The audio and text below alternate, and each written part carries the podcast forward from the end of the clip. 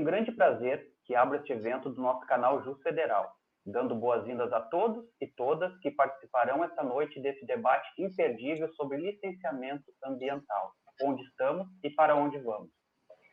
A Câmara dos Deputados já aprovou o projeto de lei geral de licenciamento ambiental é, do PL 3729 de 2004, restando apenas a análise do Senado para depois ser sancionada pela Presidência da República. Participe conosco para você, para você saber um pouco mais sobre as perspectivas desse tema essencial para nosso país, com participação de especialistas no assunto. Então, em nome do Jus Federal, tenho a honra de apresentar nossos ilustríssimos convidados desta noite.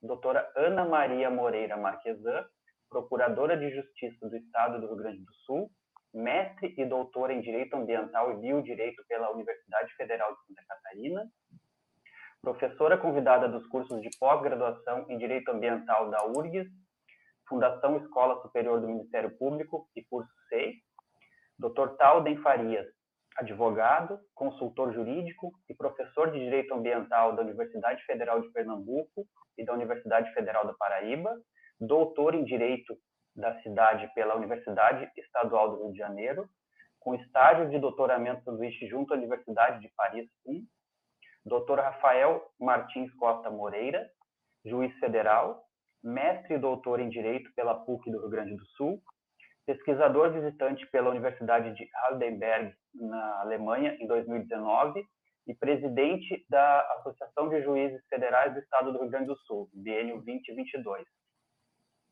Dr. Regis Fontana Pinto, coordenador geral de licenciamento ambiental de empreendimentos fluviais e pontuais terrestres e diretor substituto de licenciamento ambiental do IBAMA. Fique atento à nossa live que iremos sortear durante ela a obra Manual de Direito Ambiental, de autoria dos professores Rafael Moreira e Gabriel Uedi. E mais, iremos emitir certificados para quem precisar. Logo mais colocaremos o e-mail no chat para que você envie e solicite o seu. Se quiser, também pode enviar sua pergunta que repassaremos aos participantes. Dito isso, passo a palavra ao nosso anfitrião da noite, Dr. Rafael Moreira, para que siga com os convidados esse debate magnífico. Aproveitem. Muito obrigado. Tá certo. Então, é, boa noite a todos. Obrigado, Fabiano. Vamos iniciar então esse evento sobre licenciamento ambiental. A importância é, de refletirmos sobre o tema é inegável, sobretudo diante da aprovação, como disse o Fabiano, pela Câmara dos Deputados, depois de longos debates, audiências públicas, é, do PL, da Lei Geral de Licenciamento Ambiental, que agora recebeu no Senado o número PL 2159 de 2021. Nosso público ele é bastante eclético, temos desde estudantes de direito, pessoas interessadas é, no assunto em geral, advogados, juízes, promotores, agentes públicos e acadêmicos. Então, nosso objetivo aqui é equilibrar um discurso que seja didático, ao mesmo tempo didático, sem, porém, ficarmos aí numa superficialidade que pouco contribui para a evolução do tema. O evento terá um formato um pouco mais dinâmico uh, e objetivo, diferente do tradicional exposição, da tradicional exposição individual, individual de temas, uh, e selecionamos, então, para isso, quatro temas principais, que, a meu ver, ao nosso ver, são mais importantes aí da, dessa discussão da nova lei do licenciamento, é, e do PL, então, para colher as reflexões de cada um dos participantes por um, cerca de cinco minutos, um pouco mais. É, o primeiro item, então, que nós vamos tratar é sobre o pano de fundo da aprovação desse projeto de lei. Quais são os valores conflitantes e o que levou à discussão desse projeto de lei e a aprovação da forma como foi aprovado.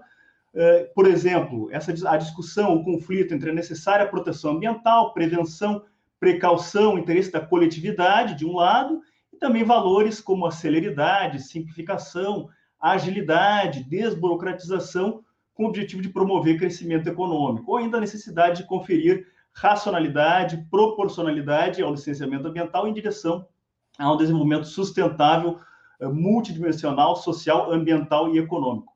Como bem disse o professor Morato Leite em um debate sobre licenciamento ambiental na Câmara dos Deputados, o licenciamento ambiental é o coração do sistema de controle ambiental no Brasil. Toda atividade, ou pelo menos em regra, toda atividade, empreendimento que possa causar degradação ambiental ou impacto ambiental, tem de submeter a prévio licenciamento ambiental e se os impactos forem significativos, a prévio estudo de impacto ambiental. Embora possamos dizer que todos nós, sociedade, empreendedores, seus empregados, colaboradores, agentes públicos, gerações presentes e futuras, a todos, portanto, interessa trilhar o caminho do desenvolvimento sustentável, preservação, preservação das florestas, regime de chuva, ar limpo, biodiversidade, clima sadio, etc. É, nós não podemos ignorar também as visões contrastantes, as perspectivas contrastantes do desenvolvimento sustentável. É, não podemos ignorar os verdadeiros trade-offs que existem nas medidas destinadas à proteção ambiental, é, os verdadeiros conflitos, até porque aqueles que sofrem, por exemplo, restrições, encargos das medidas protetivas, nem sempre aceitam essas medidas, e aqueles que são atingidos, por exemplo, por empreendimentos, obras que impactam o meio ambiente ou a sua localidade nem sempre concordam com essas atividades, por razões óbvias. Então, há um conflito também, um conflito real entre a regulação e a desregulação, entre controle pelo Estado e a liberdade econômica, entre proteção ambiental e vontade de desburocratizar, como nós temos visto na discussão desse decreto, desse projeto de lei, desculpa. Uh, alguns também com discurso de simplificação, redução do tamanho do, do Estado, entre lucros e benefícios no curto prazo versus sustentabilidade no longo prazo, e até mesmo um conflito, digamos, intergeracional e intertemporal.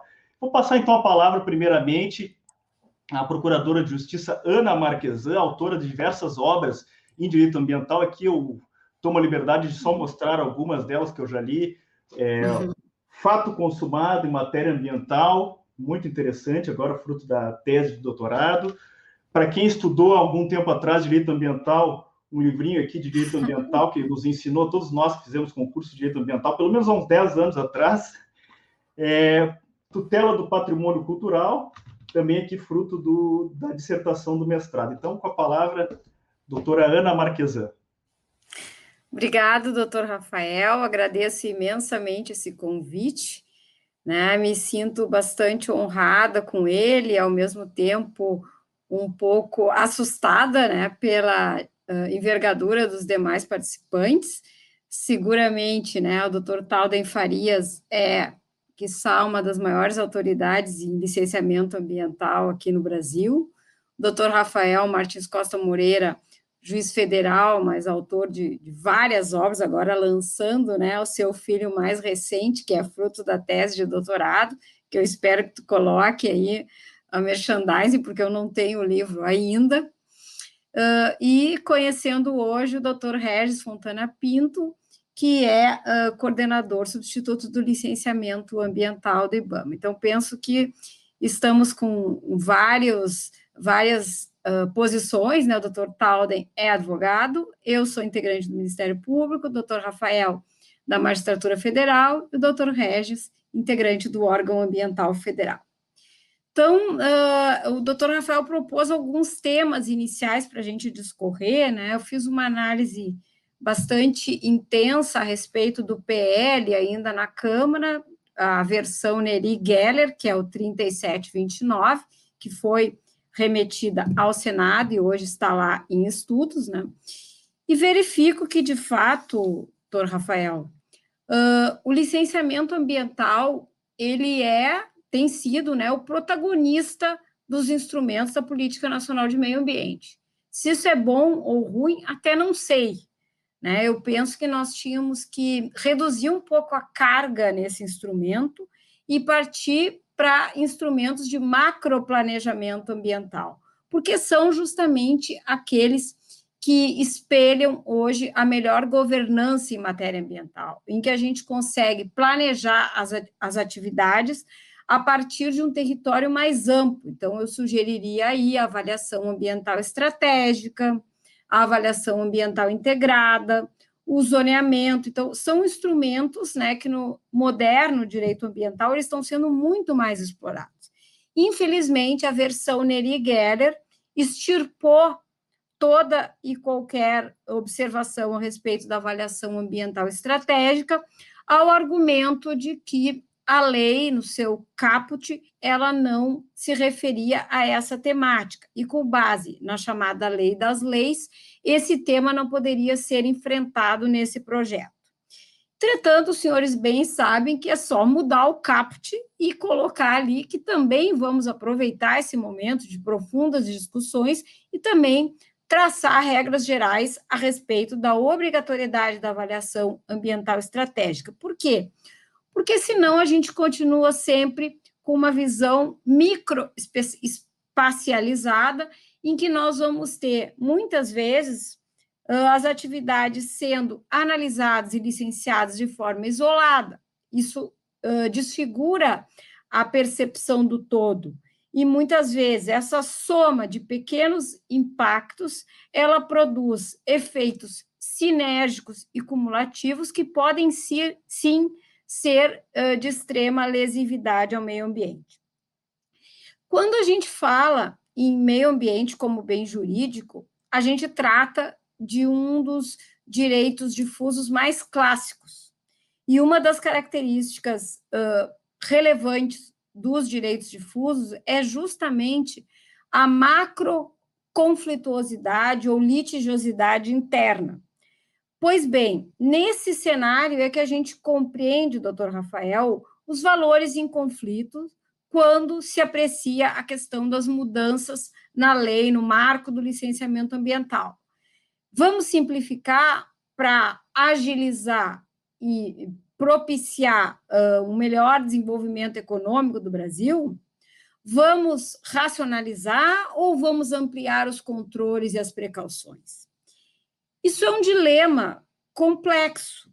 Entretanto, aqui no Brasil, se extrai totalmente desse cenário a possibilidade de agilizar através de outra maneira, ou seja, não reduzindo os controles, não reduzindo a perspectiva precaucional, mas sim ampliando os quadros de servidores, ampliando tecnologia, buscando instrumentos que nos permitam, de fato, conhecer previamente os territórios em cujos uh, cenários esses projetos vão ser licenciados. Então, são perspectivas que parecem que são retiradas da nossa pauta, quando nós temos sim condições de melhorar todas essas situações e aí sim promover uma agilização do licenciamento ambiental sem que esbarremos numa redução de qualidade do licenciamento em si.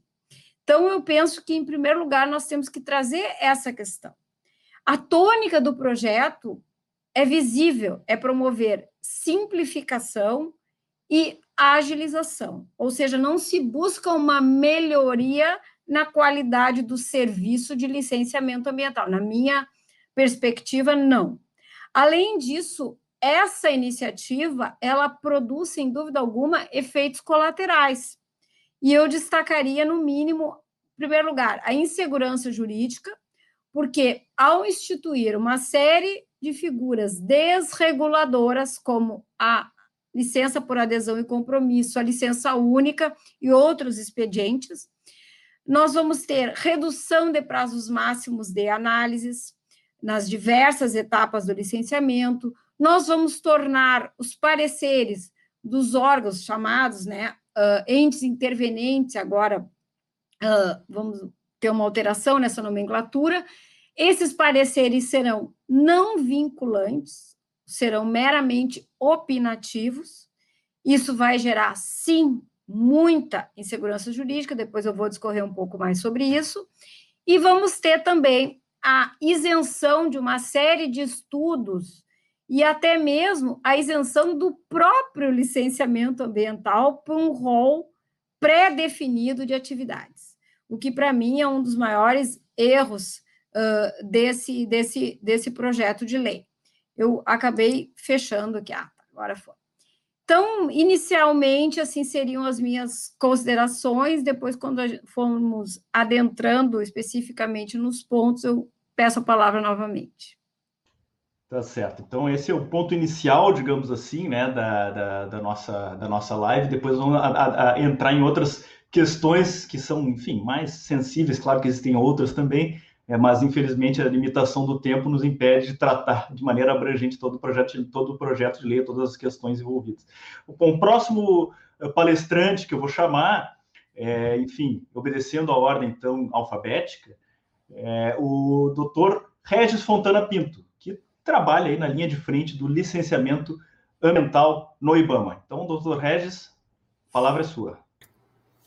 Boa, boa noite, doutor Rafael. Boa noite, demais companheiros de, de mesa. Boa noite a, a, todos que nos assistem. É, faço também as mesmas palavras da doutora Ana. Me sinto aqui intimidado perto de especialistas renomados na área e, e vou tentar trazer para todos uma visão um pouco mais executiva do licenciamento ambiental. Né? É, nosso papel aqui no, no, IBAMA é exatamente esse. Eu gosto sempre de ressaltar que o IBAMA é um órgão executor de políticas públicas, ele não é um órgão formulador de políticas públicas.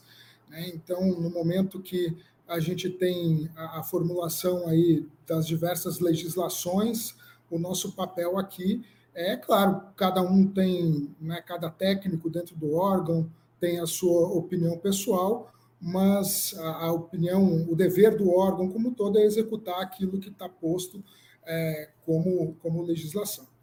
É, entrando especificamente na questão do, da lei geral do licenciamento, é, é inegável que a gente precisava, precisa, né, de uma atualização, de uma consolidação da, das diversas uh, normativas que a gente tem do licenciamento ambiental. É, ao longo do, do tempo, é, alguns entendimentos, alguns conceitos foram é, se modificando, foram se alterando, e a gente sente, e aí eu digo especificamente quem está aqui do lado de cá como né, executando a tarefa de, de aplicar o licenciamento ambiental ao, aos mais diversos empreendimentos, atividades, é, a gente sente a necessidade de uma, de uma modernização, de uma atualização é, do, do procedimento, da ferramenta do licenciamento ambiental. E ainda digo que essa visão é, dentro do IBAMA, dentro do, do, órgão federal, ainda não sofre tanto a pressão que a gente imagina e troca algumas algumas ideias com colegas dos órgãos estaduais, que tem um número muito maior de licenciamentos por, por serem é, executados. Né? No IBAMA, embora nós tenhamos os, os, maiores e mais complexos licenciamentos ambientais é, em curso no país, mas esse número não é tão, tão expressivo em, em volume de empreendimentos. A gente sabe que o grande maior número desses uh, licenciamentos estão nos estados e, e tanto quanto o IBAMA é, sofre com carência de pessoal, uh, a gente sabe que esses órgãos estaduais também sofrem com, com essa carência e, e, friso que essa carência é em, em, em números, né, em quantitativo, não em qualidade, uh, embora o IBAMA tenha um corpo técnico do licenciamento bastante pequeno, a gente sempre ressalta a qualidade dos, dos nossos técnicos.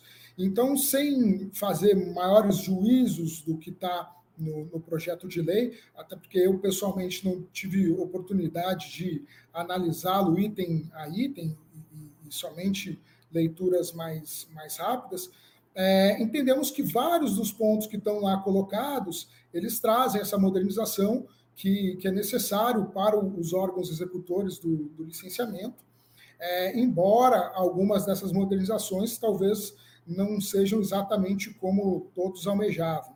É, algumas das, das coisas que estão lá colocadas, como, por exemplo, a, a, a licença é, por adesão, né, coisas semelhantes já acontecem em alguns estados, mesmo o, o, IBAMA, dentro de outros, dentro de um, de um processo de licenciamento, já faz algumas isenções de licenciamento, ou pelo menos uh, temos atividades que, que não se precisa uh, fazer uma análise ou exigência de estudos, justamente por já se conhecer alguns impactos e, e medidas mitigadoras já bem estabelecidas.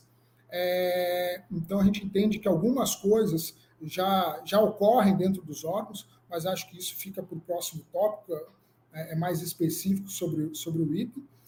É, e então entendemos que é, a lei traz a modernização, mas ela não resolve todas as, todos os itens. Né? Como a doutora Ana comentou, é, talvez um, um reforço no, dos órgãos ambientais, não, de novo, não falando especificamente do IBAMA, talvez nos trouxesse respostas mais imediatas e mais concretas. Eu sempre gosto de comentar que um órgão ambiental é, bastante empoderado, com reforço, com, com, com um número de, de servidores é, suficiente, ele traz respostas muito mais rápidas. Né? Existe uma sensação de que, ah, com um órgão com bastante empoderado vai se barrar as coisas, vai se, vão se barrar as, a, os empreendimentos. Pelo contrário, com um corpo técnico reforçado, bem qualificado, a gente termina destravando os licenciamentos, fazendo com que os processos ganhem a celeridade que, que todos almejamos, todos é, pensando aí também que é, os processos de licenciamento viabilizam o, o crescimento do, do nosso país. Inicialmente, acho que eram essas as nossas colocações. Tá certo, obrigado, doutor Regis. Então, próximo palestrante aqui nosso, doutor Talden Farias, advogado e, enfim, autor de várias, várias obras, a principal delas aqui que eu tenho aqui em mãos, especial, especializada em licenciamento ambiental, já tem diversas edições, né? Qual edição que está agora? Está tá na sétima. Na tá sétima edição. Está na sétima mesmo, eu usei ele, usei e abusei já do livro do, do Talden nos meus escritos, tudo que eu, enfim, que eu escrevo. Então, com a palavra, doutor Talden Farias. Bom, boa noite a todos. Eu agradeço aqui ao doutor Rafael o convite para participar dessa, dessa live, desse debate.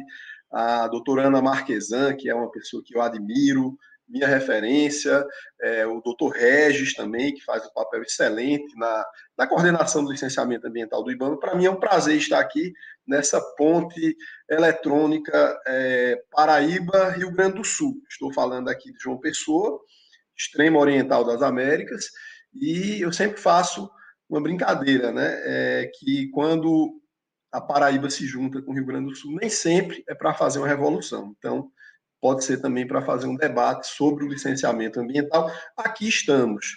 E o, e o doutor Rafael falou da, da, do meu livro de licenciamento ambiental, já está na, na sétima edição, foram mais de 10 mil exemplares vendidos, o que para mim é uma absoluta surpresa, e que aconteceu naturalmente porque é, eu, na verdade, isso teve origem na minha dissertação de mestrado, quando eu pretendia falar sobre águas.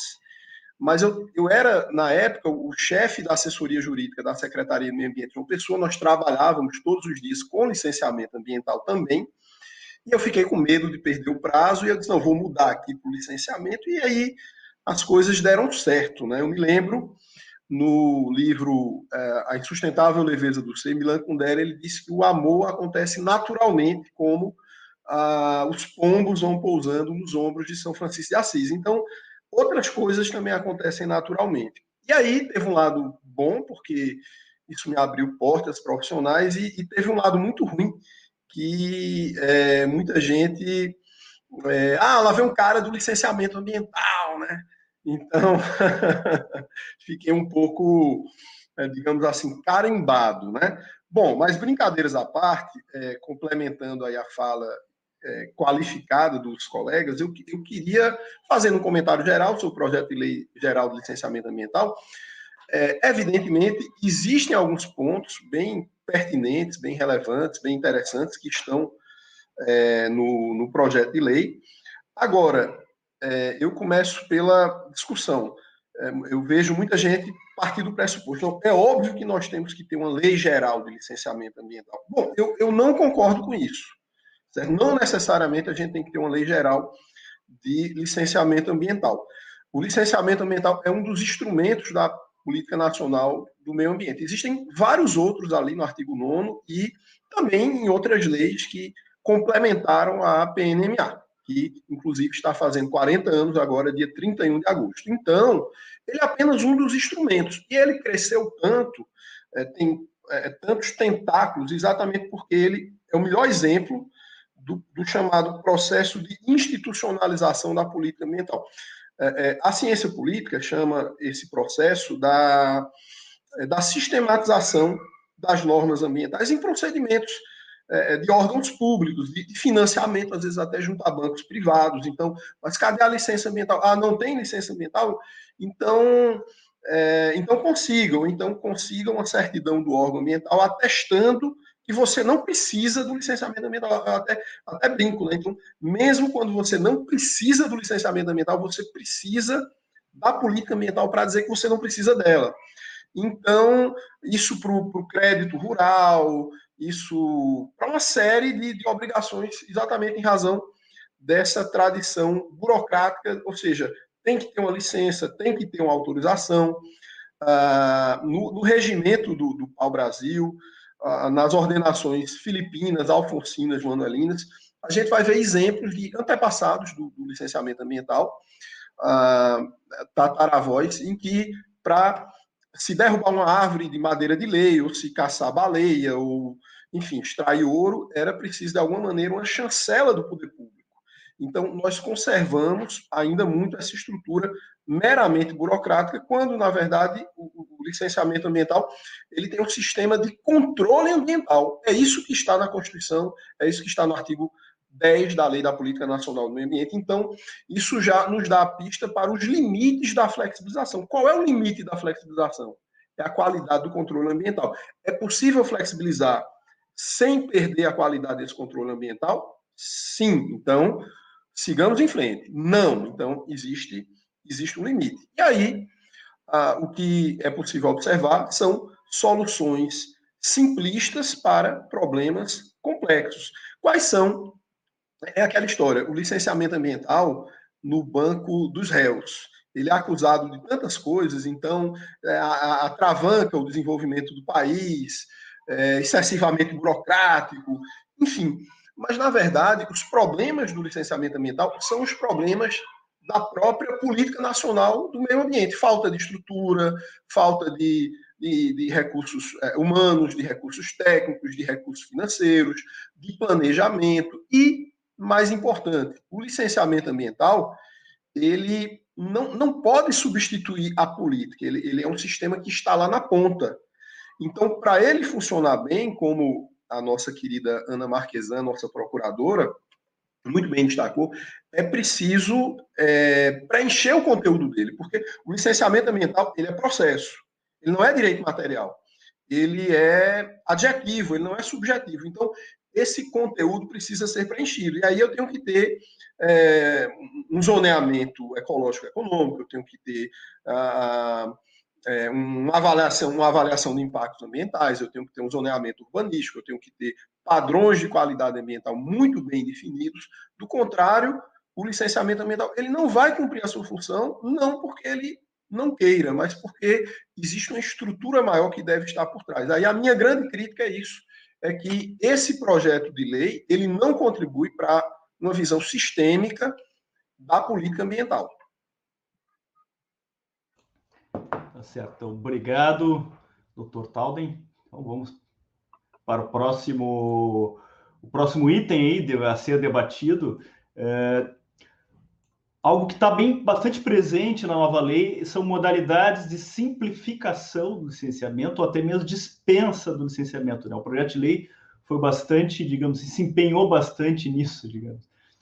É, uma delas é a famigerada, é, debatida, controversa LAC. Né? LAC é, chama-se é, licença por adesão e compromisso. O que, que é a LAC segundo a, o projeto de lei?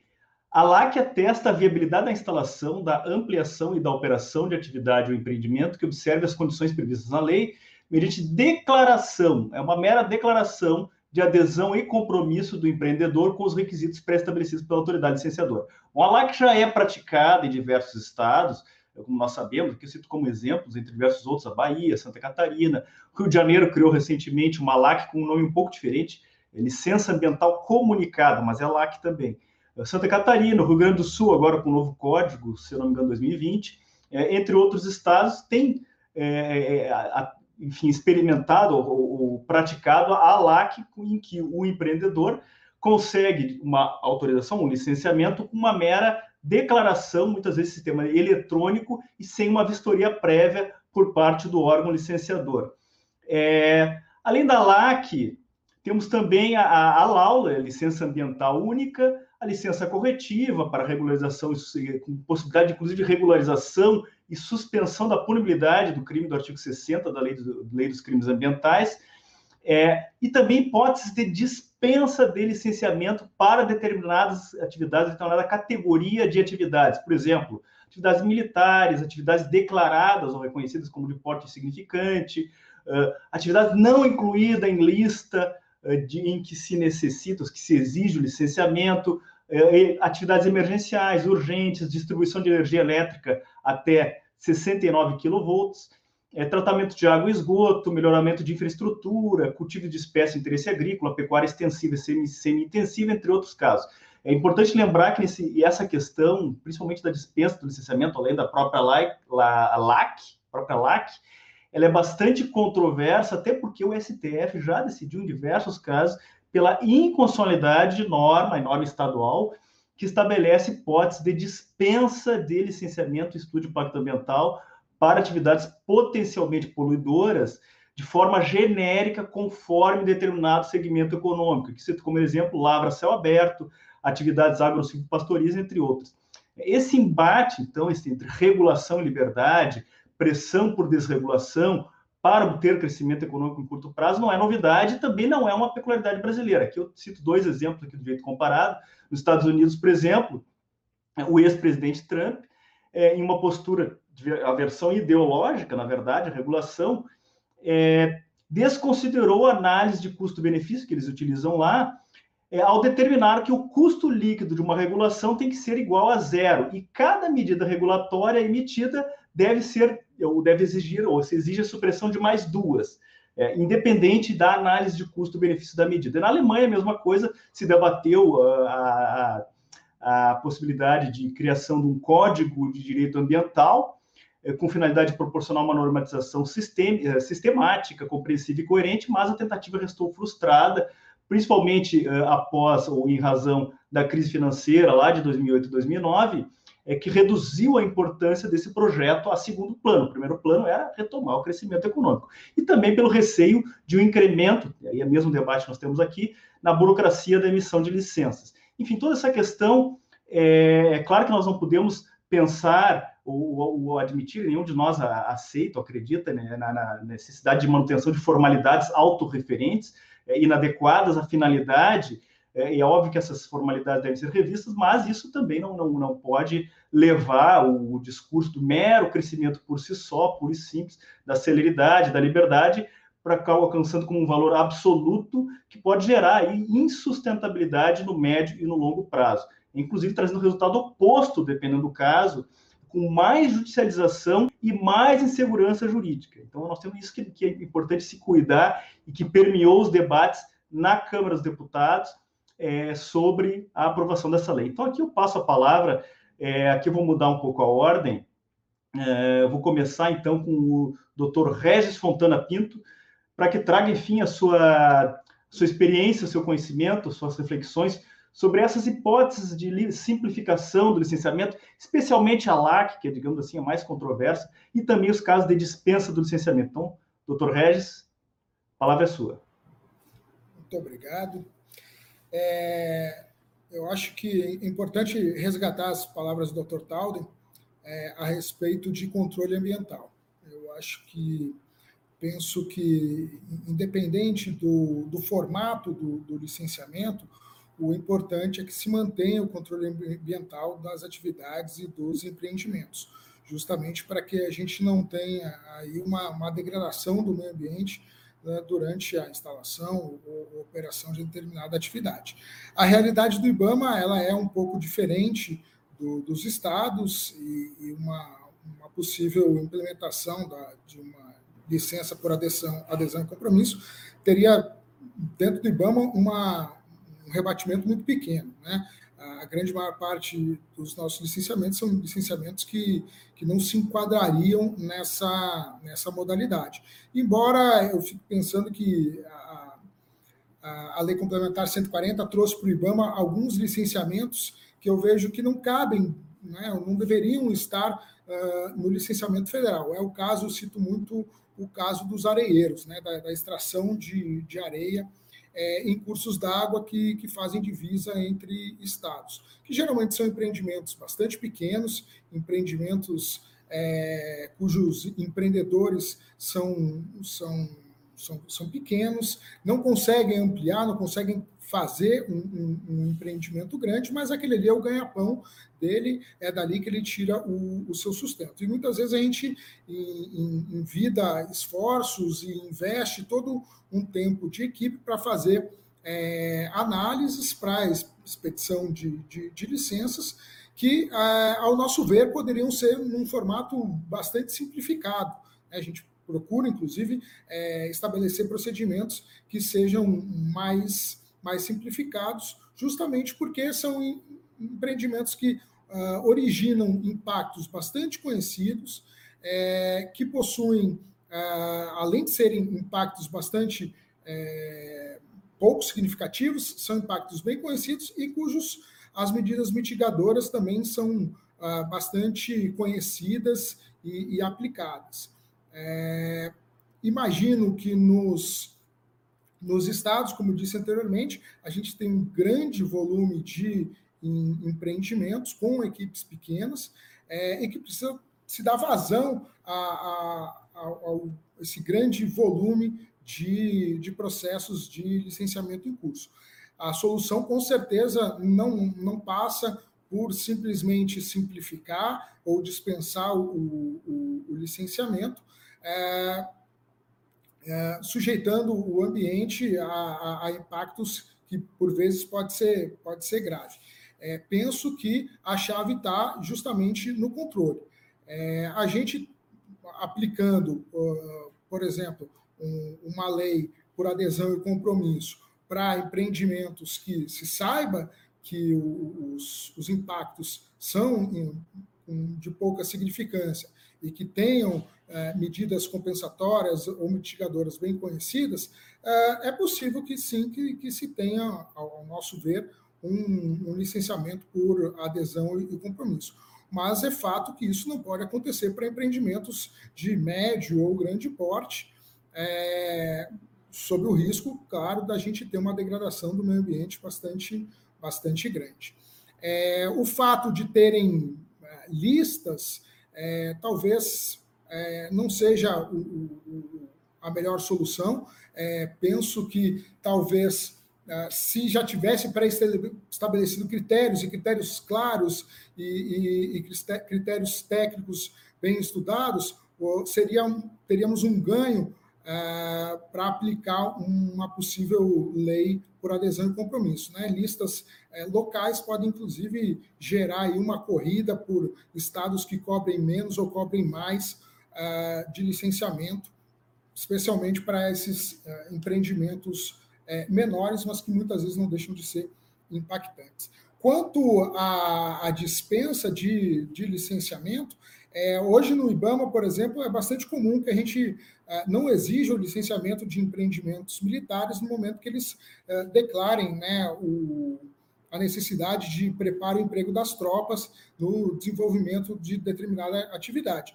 Mas a gente sempre ressalta que isso não exime é, controles ambientais que sejam aplicados por eles próprios ou outras legislações que, que o exijam, assim como, por exemplo, a supressão de, de vegetação. Né? É, então, assim, finalizando a fala, penso que é, simplificar o, o licenciamento, seja por por uma licença de adesão e compromisso, seja pela dispensa do licenciamento, é, não significa a, a perda de controle. Né? É, é importante que se tenha o, o, o controle, ainda que é, em modalidades diferentes. Tá certo, obrigado, doutor Regis. É, a questão do. É, a questão da simplificação é um equilíbrio complicado, realmente, né? É, mas, claro, nós temos que pensar também uh, a questão, como o senhor disse, da, da, chamada guerra, uma guerra federativa, assim, uma guerra ambiental que pode acontecer, uma corrida em direção à desproteção né, e para atrair investimentos, etc. Então, eu passo agora a palavra à doutora Ana Marquesan para dar suas considerações sobre o tema. Sim. Uh, Rafael, de fato, né, a LAC ela já existe em alguns estados, ela é, eu costumo brincar que ela é tão filha da Bahia quanto o Acarajé, porque o estado precursor da LAC foi justamente a Bahia. Aqui no Rio Grande do Sul, nós tivemos a introdução dessa possibilidade pelo novo e polêmico Código Estadual de Meio Ambiente, entretanto, ainda não houve a regulamentação. Foi publicada uma minuta de, de portaria para definir quais as atividades sujeitas à, à LAC, entretanto, esse tema ainda não foi sequer votado pelo Conselho Estadual de Meio Ambiente, e também informo que todos esses pontos polêmicos do Código Estadual de Meio Ambiente, eles são objeto de uma ADIM ajuizada pelo Procurador-Geral da República, houve uma representação da Abrampa, e nós estamos aguardando aí a apreciação da liminar pelo ministro relator. Mas o que eu queria trazer aqui para contribuir, para que os senhores tivessem ah, uma análise adequada da realidade da LAC, é, em primeiro lugar, né, o que, que consiste essa LAC? A LAC nada mais é do que uma licença em que o empreendedor ele vai preencher ali um checklist que está disponibilizado online, portanto, as informações a respeito da localização, características do projeto, são todas unilateralmente fornecidas por ele, e não vai haver, uh, como regra, uma vistoria por parte do órgão ambiental. As vistorias elas serão esporádicas, serão sazonais, para vão ser por amostragem. O que convenhamos, né, sobretudo para atividades de médio e alto impacto ambiental, já é um risco em si para a qualidade do meio ambiente. Pois bem, Além disso, o artigo 21 do, do projeto de lei, ele diz lá, né, que para que ocorra essa forma simplificada de licenciamento, devem concorrer uma série de condições. Né, não ser atividade ou empreendimento potencialmente causador de significativa degradação do meio ambiente, portanto, ele está aceitando para atividades de médio impacto poluidor. Uh, ele sustenta que devem ser conhecidos previamente né, as características gerais da região de implantação, coisa que nós sabemos muito bem que são poucos os estados da federação e basta acessar o site do Ministério do Meio Ambiente para que se tenha certeza de que são poucos aqueles que têm hoje o zoneamento ecológico e econômico debatido e aprovado. As condições de instalação e operação da atividade e do empreendimento devem estar devidamente descritas, medidas de controle ambiental e por aí vai. Pois bem, a questão é que o parágrafo primeiro remete, como o doutor Rafael disse, aos estados a definição por ato específico de quais as atividades que estariam sujeitas ao procedimento por adesão e compromisso. Sem dúvida nenhuma, isso vai gerar, como de fato já tem gerado, uma guerra ambiental interfederativa, né, e eh, que vai desagregar a nossa federação e o pior, puxando para baixo, para redução das cautelas em afronta aos princípios basilares do direito ambiental, que são os princípios da prevenção e o seu filho dileto, como eu digo, da precaução. Além disso, né? Nós temos dados assustadores lá da Bahia, fornecidos pelo órgão ambiental da Bahia, que foi onde surgiu a LAC. Né? De 2012 a 2015, foram emitidas 1.901 LACs. Por amostragem, houve 152 fiscalizações, portanto, 8% dessas licenças tiveram uma fiscalização. Dessas fiscalizações realizadas, 135, ou seja, 89% das fiscalizadas apresentavam pendências ou irregularidades. Ou seja, apenas 0,9% das emitidas com base no procedimento simplificado da LAC estavam regulares.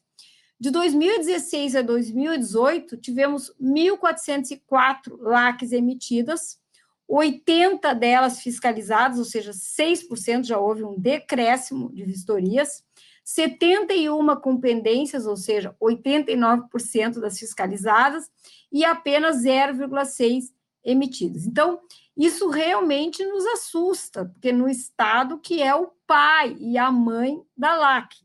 Para exemplificar também, nós temos, por exemplo, informações a respeito de postos de combustíveis, que é uma atividade que os governos sempre se inclinam em estabelecer esse procedimento simplificado. Quem trabalhou 20 anos numa promotoria de meio ambiente, de capital, portanto, uma, uma promotoria eminentemente urbana, sabe o quão nefastos podem ser esses postos, porque eles têm aqueles tanques enterrados, muitas vezes reciclados, de paredes simples, que geram uma contaminação terrível, não só das águas subterrâneas, mas também das águas superficiais e de difícil e morosa remediação. É né? uma poluição invisível do solo e dos aquíferos, sem falar nos riscos de explosão. Né? Muitas vezes os moradores da área vizinha ligavam para a promotoria: olha, está um cheiro de gás aqui, de gasolina, vai explodir esse posto, esse tanque, e a gente tinha que acionar os órgãos ambientais e fazer tudo muito rapidamente.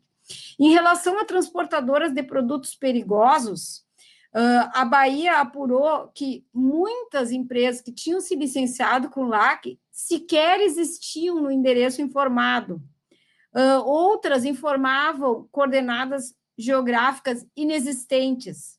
Uh, havia situações em que a própria empresa se confundia com o caminhão e o polo operacional muitas vezes era em outro estado. Então, eu talvez tenha passado um pouquinho o meu tempo aqui, porque eu acho que esses dados merecem sim vir a público. Né? Eu os obtive com a doutora Cristina Seixas, presidente da Abrampa, que trabalha na Bahia, e eu penso que nós temos que trazer a, o conhecimento da sociedade para que possa, de fato, realizar um crivo justo a respeito dessa figura da LAC. Tá certo, obrigado. Então, agora, palavra, doutor Talden. Suas considerações sobre o assunto. Maravilha. Eu, eu queria dizer o seguinte, que é, a LAC é o futuro do licenciamento ambiental, certo? Toda a, a perspectiva que se cria hoje de licenciamento ambiental passa pela LAC. Agora, eu falei é o futuro, não, não exatamente o presente. Por quê?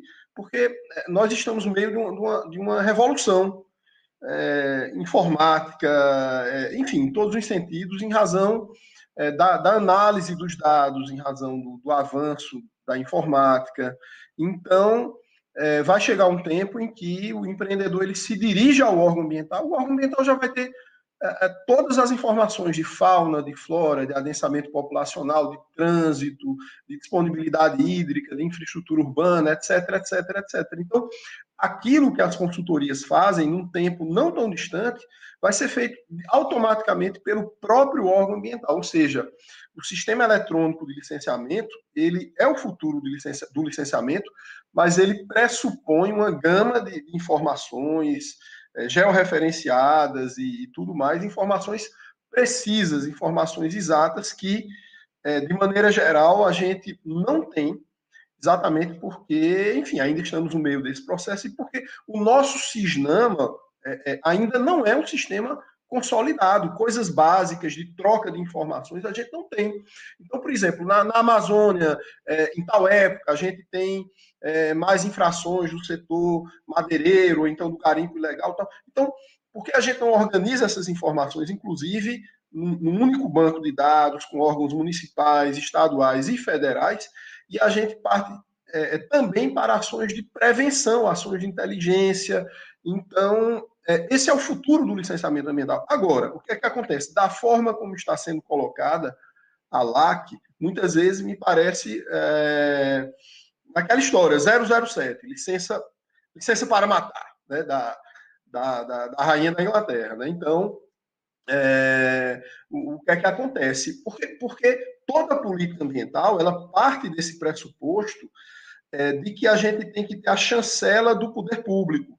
Aquela questão da, da burocracia. Então, eu tenho a licença, eu tenho a autorização, e aí a, as portas estão abertas. Então, é, quando a gente lê a própria lei de, de, de crimes ambientais, o decreto de, de, infrações administrativas ambientais, então, é, praticamente tudo você pode fazer desde que você tenha a devida autorização a devida licença ambiental. Então, pelo menos vai descaracterizar a, a conduta dolosa, né, se, ainda que seja um absurdo, mas foi autorizado pelo órgão ambiental. Então, é, essa, é, ou seja, nós precisamos amadurecer mais é, antes de liberar como regra geral. Em casos muito pontuais, eu entendo que não há problema, mas a, a, eu acho que há um avanço é, maior do que a perna. Agora, retomando a fala do nosso doutor Regis, eu queria dizer o seguinte: eu sou a favor de todo e, e qualquer é, sistemática de flexibilização, desde que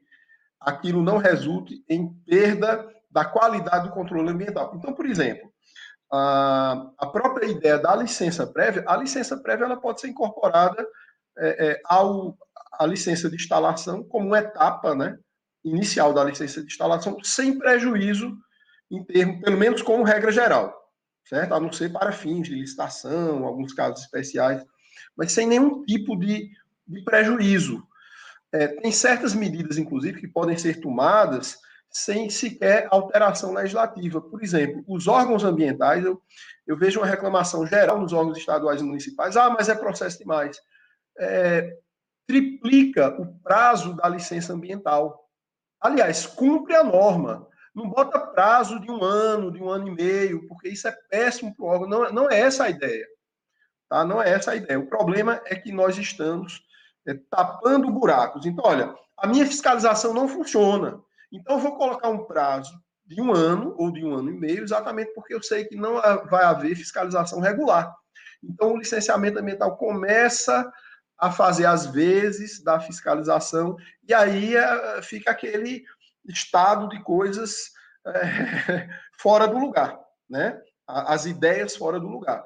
Então, é por isso que a gente tem que pensar a política ambiental é, de maneira sistêmica, de maneira ampla, certo? Licenciamento ambiental não é tudo, ou seja, é, não comprem meu livro, comprem um livro da política ambiental como um todo, porque senão não funciona. O licenciamento ambiental é a ponta. Porque, porque vejam só, quando a gente tem um empreendimento, o licenciamento ambiental ele se dá é, é, num tempo específico e num lugar específico. Tanto é que o mesmo empreendimento, às vezes no mesmo bairro, ele pode ter exigências totalmente distintas, porque, é, é enfim, a, um está em APP, um pega APP, outra área não tem disponibilidade hídrica, tem adensamento populacional, o outro não, no mesmo bairro, na mesma cidade, no mesmo estado. Então, projetos é, exatamente iguais podem ter exigências e tramitações totalmente distintas, exatamente porque o licenciamento ele se dá naquele caso específico. Então, ele sempre se dá em concreto, mas a política ambiental deve ser pensada antes disso. Então, as avaliações é, é ambientais estratégicas, o macrozoneamento. Então, a gente precisa exatamente é, pensar a, a, política ambiental de maneira mais ampla, né? Tá certo. Então, obrigado, doutor Talden. É, vamos para o próximo, próximo tema, que a gente selecionou aqui, enfim, são sobre os estudos ambientais, estudo de impacto ambiental, é, que só, só para informar, teve, tiveram algumas perguntas ali no chat, eu vou deixar para o final, uh, enfim, responder as perguntas e alguns pedidos também. É, sobre os estudos, né? A licença ambiental é, ou, ou deveria ser, nós sabemos, uma, ou deveria ter uma vocação principalmente preventiva e precautória, apesar aqui da, agora da positivação eh, no projeto da licença corretiva, que já se fazia antes de qualquer forma. É, no sentido de aferir, então, a viabilidade ambiental e a sustentabilidade de um projeto com impactos ambientais. Aliás, o processo de licenciamento não pode ser visto, na minha visão, como um protocolo, simplesmente um protocolo formal, uma etapa burocrática a ser vencida. É, até porque é possível, muitas vezes deveria ocorrer, uma negativa de licença, porque o, empreendimento é inviável, é insustentável, etc. É, e também para avaliar, os estudos principalmente servem para isso, avaliar a extensão desses impactos, prever condicionantes, medidas mitigadoras. É com base nesses estudos que vai ocorrer o controle pela sociedade, o controle judicial, o juiz vai ler aquilo ali também, É, o nexo causal também, a, a, a, lei traz muito, o projeto traz muita questão da, da, das, das, medidas mitigadoras, das condicionantes, a importância que as condicionantes tenham um nexo de causalidade, obviamente, com os impactos, eh, sem mitigar, como consta no projeto, impactos causados por terceiro, ou suprir deficiências ou danos decorrentes de omissão do poder público.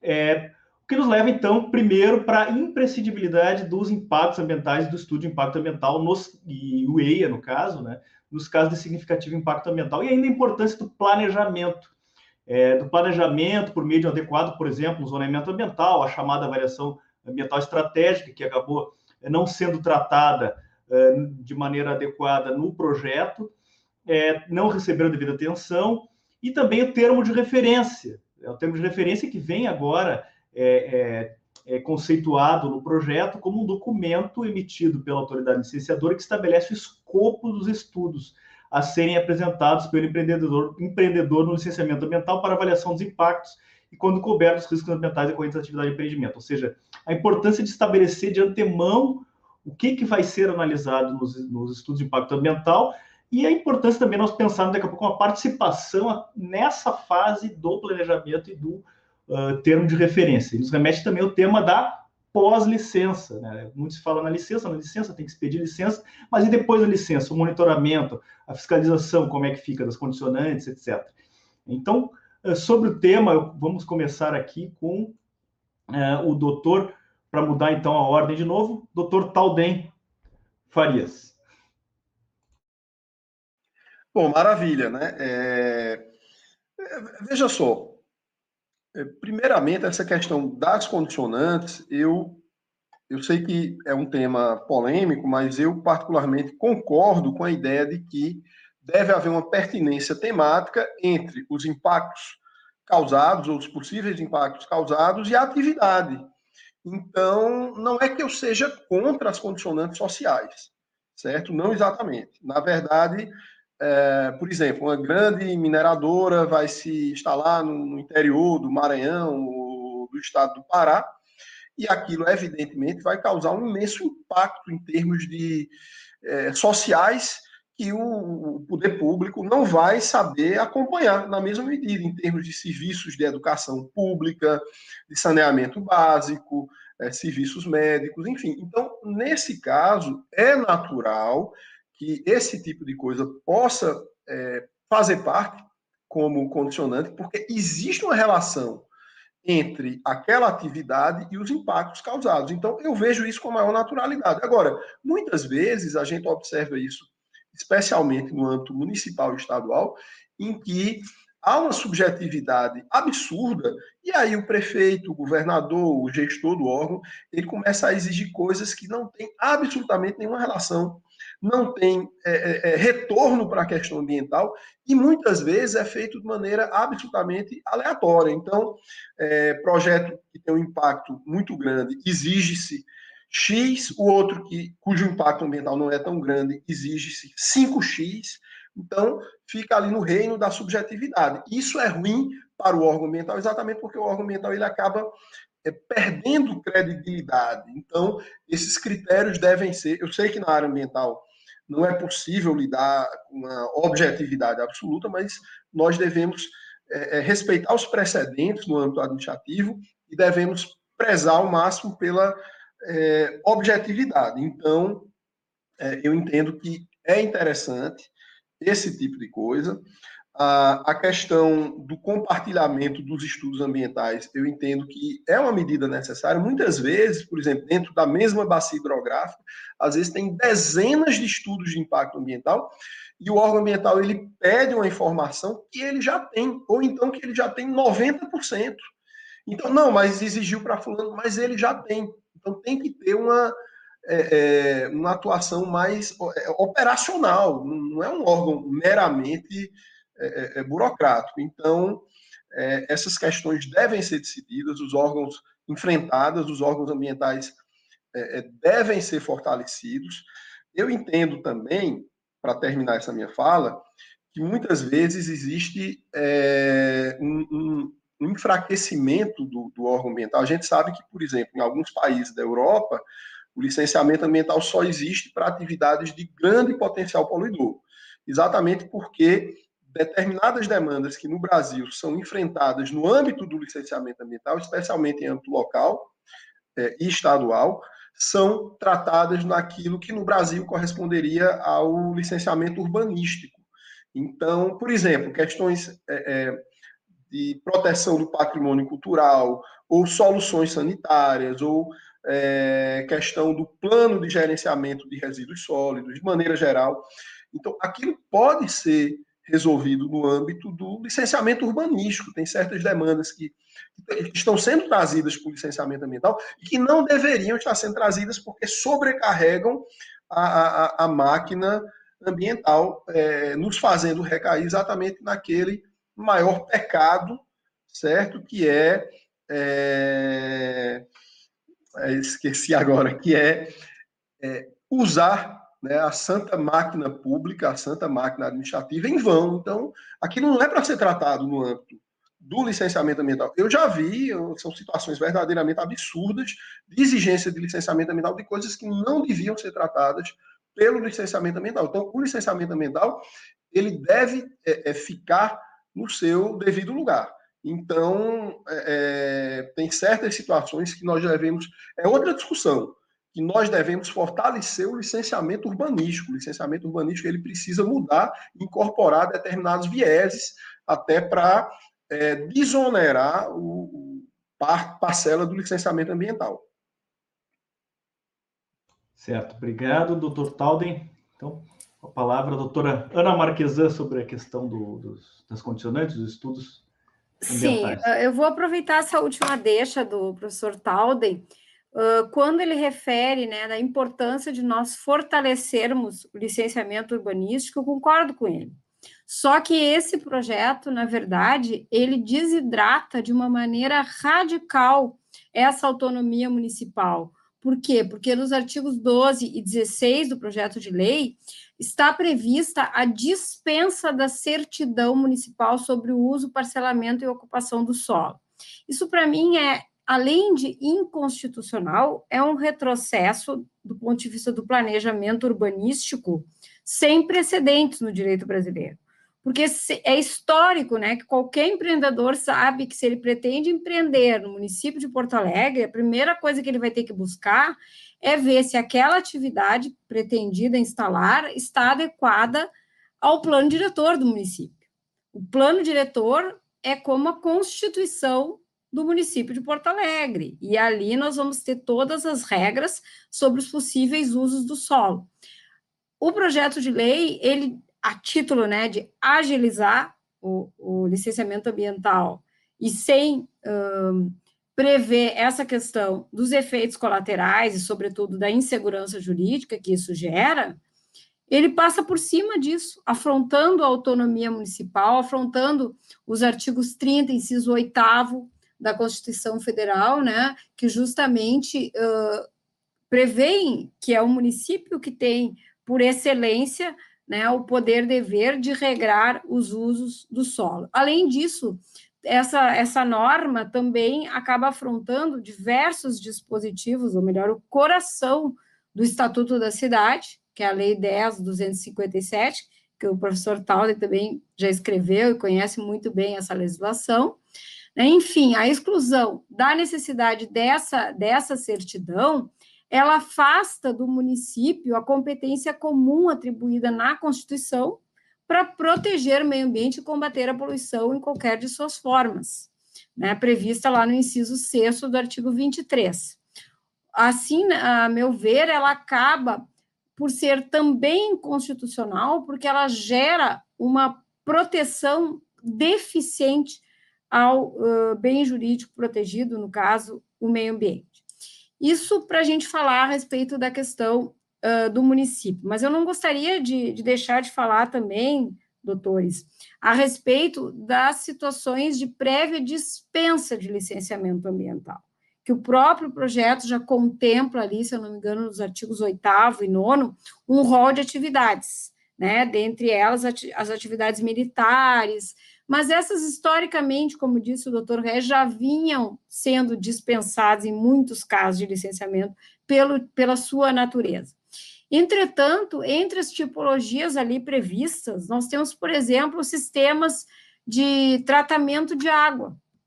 E nós temos agora, recentemente, um extravasamento numa estação de tratamento eh, de água lá uh, na, na, na região da Lagoa da Conceição, em Florianópolis, que gerou um verdadeiro desastre ambiental. Tem até uma ação civil pública fantástica, ajuizada por um grupo de juristas e por várias organizações não governamentais, e que já houve até intervenção dos dois ministérios públicos. Por quê?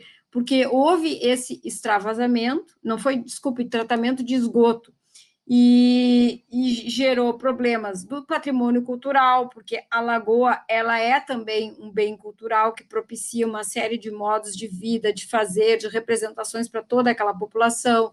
Os pescadores que exercem sua atividade econômica na lagoa e não são poucos, os aspectos turísticos, paisagísticos, econômicos em grande dimensão. Então, até hoje está se tentando remediar uh, esse crime ambiental, porque eu costumo dizer que não são desastres, Mariana, Brumadinho, para mim não são desastres ambientais, são crimes ambientais. E imaginem se nós dispensarmos essas atividades ex ante de licenciamento ambiental. E como disse o Rafael, já é né, da história da jurisprudência do Supremo Tribunal Federal que uh, a retirada pura e simples uh, de determinadas atividades da lista de licenciáveis atenta né, contra o dever de proteger o meio ambiente, ou seja, gera uma proteção deficiente em relação à tutela uh, ambiental. Então, gostaria de, de acentuar esses pontos.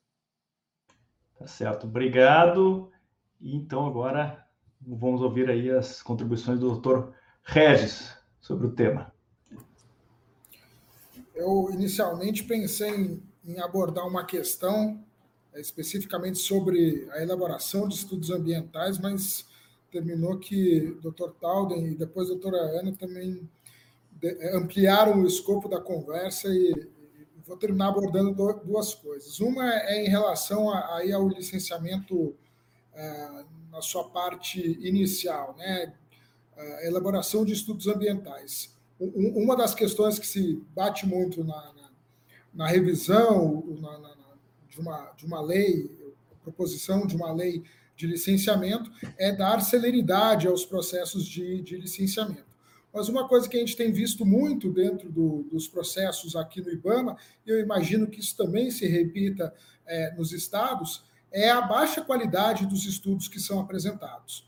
É, a gente recebe aqui estudos que é, a gente vê que são copia e cola de, de estudos antigos, é, são estudos que não abordam todas, todos os itens que são solicitados no termo de referência, são estudos que trazem, de forma geral, um, uma qualidade muito baixa, muitas vezes sem conclusões, sem, é, sem discussão de todos os, os itens solicitados. E isso uh, invariavelmente gera uma solicitação de complementação de informações, complementação do estudo, o que faz com que o empreendedor tenha que voltar para o a campo ou voltar para o escritório para uh, re, revisar, refazer o estudo ambiental. Isso termina passando muito tempo e esse ônus geralmente termina ficando com o órgão ambiental, que é lento, que demorou, que não conseguiu uh, analisar a tempo quando muitas vezes a bola não está com, com, com o órgão ambiental, está com a, a, consultoria ou com o próprio empreendedor que está uh, formulando o, o, estudo prévio. Outra questão que termina não trazendo celeridade para o processo é a falta justamente de fortalecimento dos órgãos intervenientes, né, onde a gente vê que é, falando muito no, no, no, âmbito do federal, né, mas a gente vê INCRA, FUNAI, o, o ICMBio, com quadros que são aquém do, do desejado e que terminam é, ensejando que, esses, que essas análises no âmbito desses órgãos termine uh, não sendo tão sério quanto se, se deseja e trazendo, então, um atraso para todo o processo de, de licenciamento uh, ambiental. É, quando, se a gente tivesse uh, categorias fortalecidas, teríamos um, uma velocidade maior nessa, nessas análises. Um outro ponto que eu queria é, abordar ah, dentro aí do, principalmente das licenças, é, que o Dr. Talden trouxe, foi em relação àquelas condicionantes que muitas vezes não têm um, um nexo causal com, o, com a atividade proposta. É, e aí eu queria abordar exatamente, até extrapolando, talvez até filosofando aqui, extrapolando a questão do, do licenciamento urbanístico, mas o que a gente tem percebido muitas vezes em qualquer esfera, seja federal, estadual, municipal, mas a gente vê a, a falha ou a omissão do poder público em uma série de, de, de áreas, que terminam é, fazendo com que é, órgãos de controle, a própria sociedade, é, insistam que a gente traga para dentro do licenciamento ambiental problemáticas que não são exclusivamente do licenciamento ambiental. Muitas vezes são problemáticas, como eu disse, da falta do, do, do, do trabalho do poder público, seja no, na hora de, de disponibilizar água ou energia, o saneamento básico, fazendo com que é, essas temáticas permeiem o processo de licenciamento ambiental e, por muitas vezes, tendo que adentrar o, o, o licenciamento ambiental, é, porque é onde, muitas vezes, essa, a, essa população, essa comunidade é, consegue ter voz para colocar os seus anseios. Claro, falo muito aí, não, não em grandes capitais, não em grandes centros urbanos, mas a gente termina vendo muito isso na região norte, na, na região amazônica, é, em alguns locais onde a gente tem aí um, um, um poder público que não consegue alcançar todos uh, os pontos aonde deveria. Então, obrigado, doutor Regis. Então, vamos para o último tópico. Aí depois eu vou fazer o sorteio do livro e aí vamos para as perguntas. Aqui o tema que eu trago é sobre a participação de uma maneira geral, participação da sociedade e das chamadas autoridades envolvidas ou intervenientes.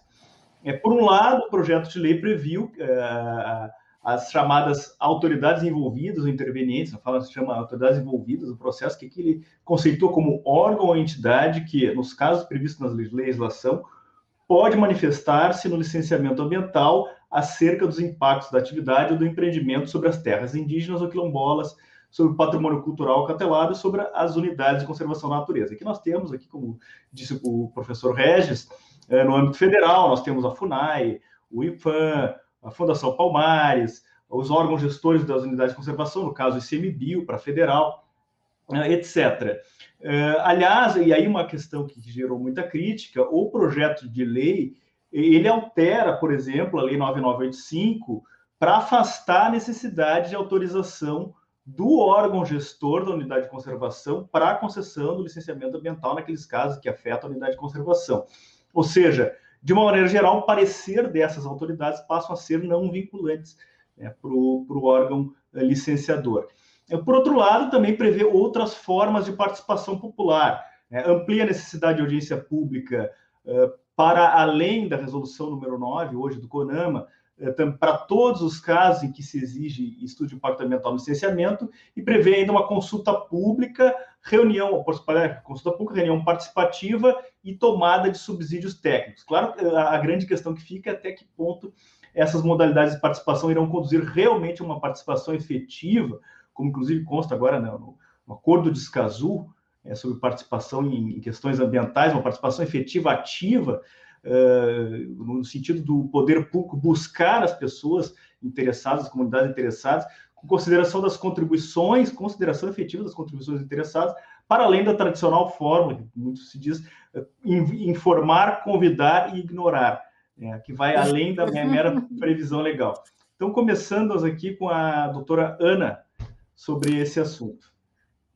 Obrigada. Bom, uh, em relação às autoridades envolvidas, que é a nova nomenclatura, né, o projeto, a meu ver, peca severamente ao entender que as suas manifestações são meramente opinativas, ou seja, não tem força vinculante.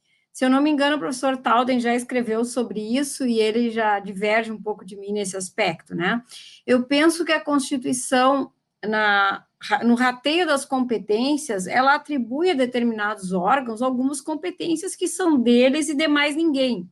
Então, por exemplo, para deliberar se uma atividade é compatível ou não com os atributos que justificaram determinado espaço territorial para convertê-lo numa unidade de conservação, quem tem que opinar com força vinculante sobre a possibilidade da atividade se instalar ali ou na zona de amortecimento, a meu ver, é o órgão gestor daquela unidade de conservação. Se ela for federal, geralmente vai ser o IBAMA, perdão, vai ser o Instituto Chico Mendes. Se ela for estadual, vai ser uh, os órgãos estaduais competentes, e municipal, da mesma forma, seguindo essa simetria.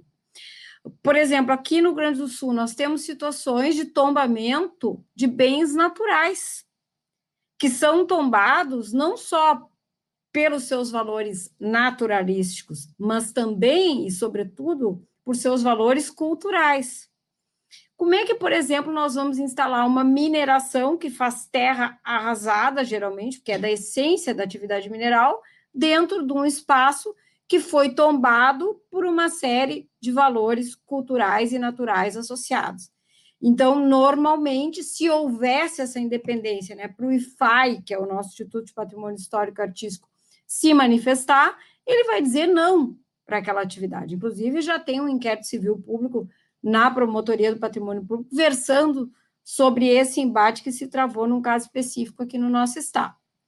Por outro lado, dentre as autoridades envolvidas, né, que a gente chamava de, de autoridades uh, intervenentes uh, antigamente, uh, houve a supressão da FUNASA, que avaliava questão, questões relacionadas à, à malária, e hoje nós estamos vivendo esse tempo de pandemia, me parece que se justificaria ainda mais o órgão de saúde pública intervir nesses licenciamentos. Então, não se justifica. Então, uh, penso que estaríamos perdendo muito se o projeto subsistir em relação a esses aspectos, anulando praticamente a força uh, dos órgãos intervenientes. E, certamente, com muita insegurança jurídica, os ministérios públicos né, já estão debruçados estudando essa temática, e claro que vai gerar muitas ações é, é, essa questão. Em relação à participação, doutor Rafael, eu penso que naturalmente vai haver uma redução dos espaços de participação. Por quê? Na medida em que nós teremos menos atividades licenciáveis por estudo de impacto ambiental, onde geralmente vai ocorrer, né, obrigatoriamente vai ocorrer uma audiência pública, é óbvio que essas uh, participações serão reduzidas. E o Brasil, bem ou mal, ele está trabalhando na construção do acordo de Escazú. Então, me parece que é, também aí nós poderemos identificar um sério retrocesso do ponto de vista da democracia participativa em matéria ambiental. Tá certo, então, obrigado. Doutora Ana Marquesan. Passo a palavra, então, agora ao doutor Talden Farias, para suas considerações. É, de fato, a participação tem que ser é, ampliada, inclusive com é, as novas tecnologias que existem. A pandemia é, tornou isso uma realidade dentro dos órgãos ambientais. Aqueles órgãos ambientais que tiveram uma resposta maior durante a pandemia é, é, foram exatamente aqueles que estavam mais adiantados em termos de, é, é de tecnologia, de, de, processo eletrônico, inclusive. Essa, essa questão da participação, por exemplo, quando a gente tem um processo de licenciamento ambiental ou um processo até de sanções administrativas ambientais todo digitalizado, ele é muito mais seguro. Eu penso que, inclusive, esse processo deve ser público, de fácil acesso a, às organizações não governamentais, ao Ministério Público, à Defensoria Pública, enfim, aos órgãos de controle de maneira geral e ao cidadão. E outra coisa, é, é uma maneira de é, é, calibrar, de obter informações e de, e de, aperfeiçoar a própria administração pública ambiental. Eu tenho um setor que é mais lento, eu tenho um técnico que é mais rápido, eu tenho um técnico que é rápido, mas tem alguns processos que, é, em, de maneira contraditória, coisa, enfim, acaba ficando mais lenta, né? Então, na verdade, hoje que é, a democracia sofre tantos ataques de maneira inclusive o poder judiciário ele, ele vem sofrendo investidas, nenhum princípio é negociável, a não ser a democracia. E o, o direito ambiental, o professor Paulo Afonso Machado, ele fala, é res communis omnius, então é um direito de todos. Não interessa se aquele mangue está ah, na fazenda de, de fulano de tal, está na propriedade privada, nós estamos tratando de algo que eventualmente pode ser público ou pode ser privado, mas se enquadra numa categoria de bem difuso. Então, essa participação, a própria, o próprio princípio democrático, ele é absolutamente essencial a, a toda política ambiental. E eu tinha me esquecido de falar, pegando um gancho aí na, na nossa querida Ana Marquesan, a, essas dispensas do licenciamento ambiental, na minha opinião, são exatamente o ponto mais absurdo de todo o projeto. Como eu falei, tem pontos é, é, interessantes, tem avanços, agora é, tem retrocessos. E, e, essa questão da dispensa do licenciamento ambiental, apesar de haver é, uma vasta jurisprudência do Supremo Tribunal Federal, Federal considerando isso inconstitucional, ou seja, nós não podemos abrir mão do controle ambiental. Esse é o ponto, é o que está lá na Constituição Federal, é o que está no caput do artigo 10 da, da, da, Lei da Política Nacional do Meio Ambiente. Então, o limite é a qualidade do controle ambiental. Então, simplesmente, olha, eu quero, eu quero incentivar é, o setor hoteleiro, eu quero incentivar a carcinicultura. Então, não tem licenciamento ambiental. Não é possível, é ilegal, é inconstitucional. Então,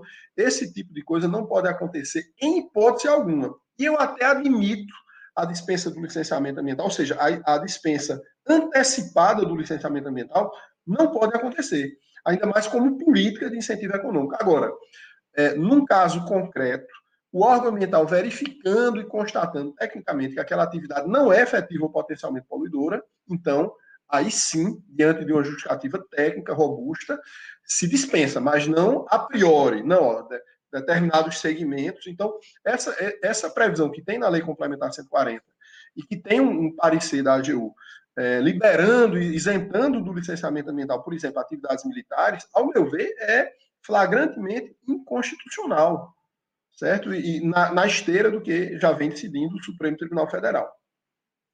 Certo. Obrigado. Então, doutor Talden, uh, antes de passar a palavra ao, ao doutor Regis para finalizar, eh, lembrando que ao final, agora, depois dessas exposições, eu vou fazer o sorteio do livro é, com uma pergunta. Vou fazer uma pergunta no final e quem acertar é, é, ganha o livro. E, e lembrando também para que, se você ainda não fez isso, pode dar um like no, no, no nosso vídeo e seguir o canal, que vão ter aí outros debates bem interessantes. Então, com a palavra, o doutor Regis Fontana Pinto. É, eu queria abordar a questão da participação popular dentro do, dos processos de, de, licenciamento. É um tema que costuma ser bastante caro ao, ao IBAMA, é, tanto tanto para o bem quanto para o mal. Recebemos inúmeras críticas ao longo do, dos nossos uh, processos de, de licenciamento, embora é, eu acredite que a gente tenha trilhado, vem trilhando um caminho onde cada vez mais a gente consegue ter a participação popular. Especialmente agora, durante a, a pandemia do, do, do Covid, é, no primeiro momento nós tivemos aí diversos, inúmeros processos de licenciamento que terminaram ficando parados, travados, por conta da falta das audiências públicas, né, da realização de audiência, audiências públicas, por conta da falta de, de, de protocolos de segurança que garantissem é, que as pessoas pudessem se, se reunir num local, geralmente fechado, para discutir um, um, um EIA-RIMA, por exemplo. E aí, a partir da, do advento da, da CONAMA 494, que previu a, as audiências públicas virtuais, o IBAMA conseguiu, começou a, a dar prosseguimento a esses diversos processos que estavam parados e é, começamos a realizar essas audiências públicas virtuais. Algumas é, a gente teve alguns percalços, claro, né, principalmente aí na região amazônica, onde a gente tem menor infraestrutura, é, a gente teve alguns problemas de conexão, nem sempre conseguimos garantir adequadamente a, a, participação popular, tivemos que refazer algumas audiências públicas, alguns empreendimentos terminaram tendo suas uh, audiências públicas canceladas por determinação judicial. Uh, muito embora em grandes centros e em outras regiões a gente tenha tido algumas experiências muito proveitosas, muito, muito interessantes.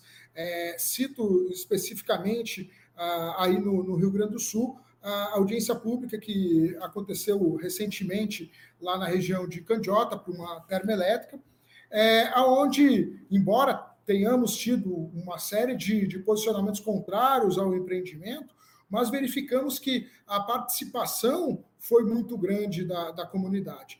É, não só da comunidade local, como também da comunidade acadêmica. É, vimos a discussão ser uma discussão bastante é, é, aprofundada, né? não foi aquela, aquele mero informar da, a respeito do empreendimento e, e depois terminar colhendo muito poucos frutos daquela discussão. É, nesse caso, a gente teve uma discussão bastante aprofundada, onde a nossa equipe, equipe conseguiu retirar uma série de, de pontos que vão ser rediscutidos dentro do processo de, de licenciamento ambiental. A gente também tem visto que o número de participantes tem aumentado, é, pelo menos ah, de forma proporcional. É, em, em, outros loca... em outros momentos, nas audiências públicas presenciais, o que terminava acontecendo, a gente tinha aí é, três, quatro audiências é, relativas a, a, determinado empreendimento, com um número é, reduzido de pessoas em cada uma delas, e agora a gente terminar fazendo uma ou duas audiências, mas com uma participação muito maior, com um número de participantes é, muito maior, alcançando então uma, uma população interessada é, de forma mais adequada.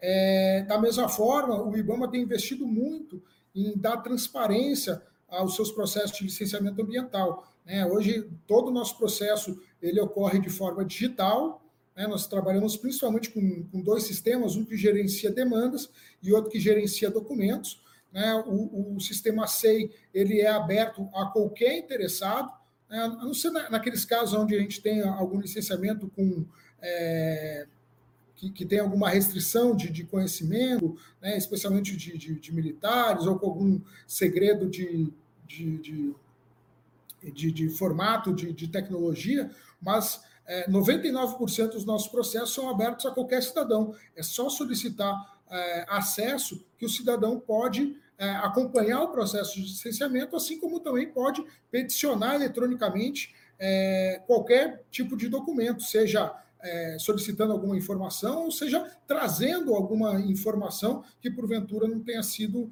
é, contemplada pela, pela equipe técnica do, do IBAMA. Isso, além de trazer transparência, traz a, a, a participação de uma forma mais efetiva da, da, das comunidades, né?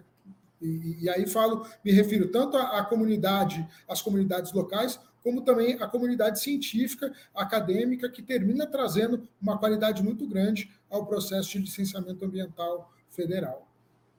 Tá certo, muito obrigado, doutor Regis. Então, vou fazer aqui uma, uma pergunta, quem acertar, que o primeiro que, que acertar ali a pergunta no, no chat eh, vai ganhar o livro, é que depois a gente vai mandar pra, eh, diretamente para o endereço. É, aí basta enviar um e-mail, depois que vai ser informado ali qual e-mail para enviar uh, os seus dados, endereço, etc. É. Uh, e aí depois vamos passar para as perguntas que foram feitas ali no chat. É, a pergunta que eu faço é, é bem simples, é bem fácil, só para ver quem, quem acerta, quem está prestando atenção. É, verdadeiro ou falso? Todo licenciamento ambiental precisa de estudo de impacto ambiental? Verdadeiro ou falso? Todo licenciamento ambiental precisa de estudo de impacto ambiental? O primeiro que responder certo vai ganhar o livro. É, vou, vou mandar ali depois o, o, o e-mail.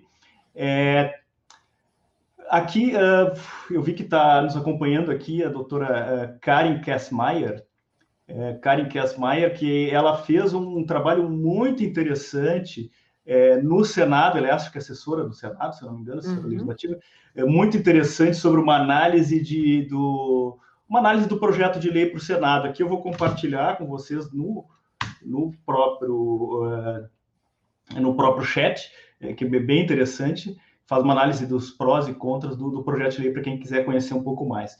É, aqui as perguntas que foram feitas e, enfim, os comentários, dois aqui que eu vou passar a, a palavra para quem tiver interesse. Primeira, Cláudia.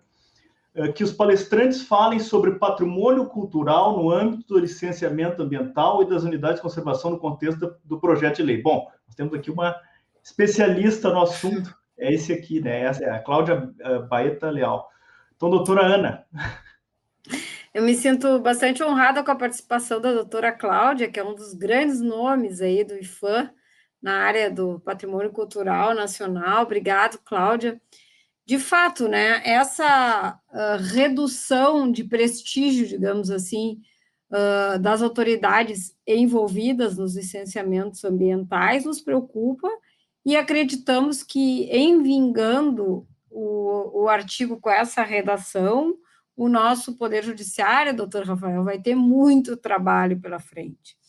Porque a Constituição ela é a grande norma de competência do Brasil. Fora isso, nós temos uma série de normas, inclusive complementares, leis complementares, definindo as competências de cada um desses órgãos. Então, não se pode simplesmente, através do projeto de lei, vocacionado a ser uh, a grande norma a respeito de licenciamento ambiental, dizer que a, a, posição dessas autoridades em relação a determinados empreendimentos que possam causar risco ou dano àquele patrimônio, objeto uh, de uma afetação especial, quer de índole cultural, quer de índole natural, evidentemente que isso aí não, não pode ser aceito. Né? A própria Constituição, ela prevê, no artigo 225, a, o dever do poder público definir os espaços territoriais especialmente protegidos.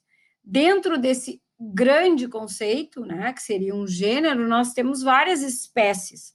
As unidades de conservação de todas as categorias que nós conhecemos são espécies de espaços territoriais especialmente protegidos. O Dr. Marcos Paulo, num artigo pioneiro, ele coloca que todo bem tombado, individual ou em conjunto, também se trabalha, às vezes, no microcosmo com espaço territorial especialmente protegido. A quem compete o zelo, a competência uh, para conservar e proteger esses bens? No caso do patrimônio cultural, são os órgãos relacionados à cultura, em primeiro lugar, aquele órgão uh, de quem partiu o tombamento, se foi o IFAM, né, se é um tombamento federal, o IFAM, se é um estadual aqui no Rio Grande do Sul, é o IFAI, se é um municipal aqui em Porto Alegre, é a nossa EPAC. Então, eu penso que esse tema ainda vai dar muito pano para manga a vingar, mas esperemos que o Senado né, tenha o bom senso de fazer os ajustes que nós necessitamos para, quem sabe, né, professor Talden, realmente desburocratizar um pouco o licenciamento ambiental, agilizar, mas existem inúmeros outros meios que não passam por simplesmente um descaso né? Nós temos softwares, nós temos o INPE, né? Nós temos vários órgãos aí do, do próprio poder público que poderiam ser melhor estruturados para trazer elementos que nos permitam conhecer melhor e previamente os territórios uh, nos quais determinados empreendimentos pretendem se situar. E não é o que a gente tem visto, né? Nós estamos vivendo um momento de negação da ciência, de destruição de saberes, né, que nos preocupa sobremaneira. Tudo isso vai contra os pilares do desenvolvimento sustentável. Né? O nosso amigo, o doutor Rafael, o Gabriel Vedina, aquele seu livro magnífico, ele fala aqui, né, que o desenvolvimento sustentável hoje ele tem quatro dimensões, não é só três.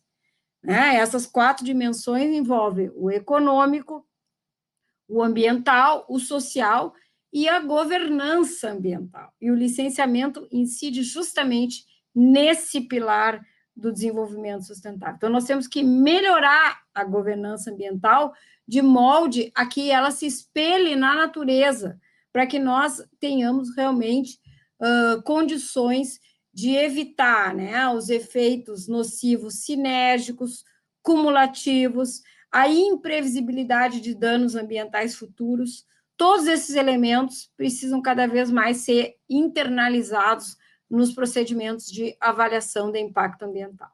Obrigada. Obrigado. Eh, eu vou passar, então, para o doutor Talden para finalizar, juntamente com a outra eh, questão aqui trazida pelo Alan Fontes. Gostaria que a live discutisse o papel do doente federativo local, municípios no PL. Isso já foi, enfim, é, falado, né? Mas o doutor Tolben pode falar a respeito disso e também sobre a questão do patrimônio cultural, é, para finalizar, e depois passamos para o doutor Regis. Doutor Tolben. É, eu, eu, queria é, destacar que recentemente o Estado do Espírito Santo anunciou que todos os municípios lá estavam fazendo licenciamento ambiental. É, eu acho muito interessante é, se desenvolver uma política de municipalização da gestão ambiental. Claro que tem municípios muito carentes, muito pobres, que não vão ter como conseguir essa estrutura, a não ser por meio de um consórcio público intermunicipal.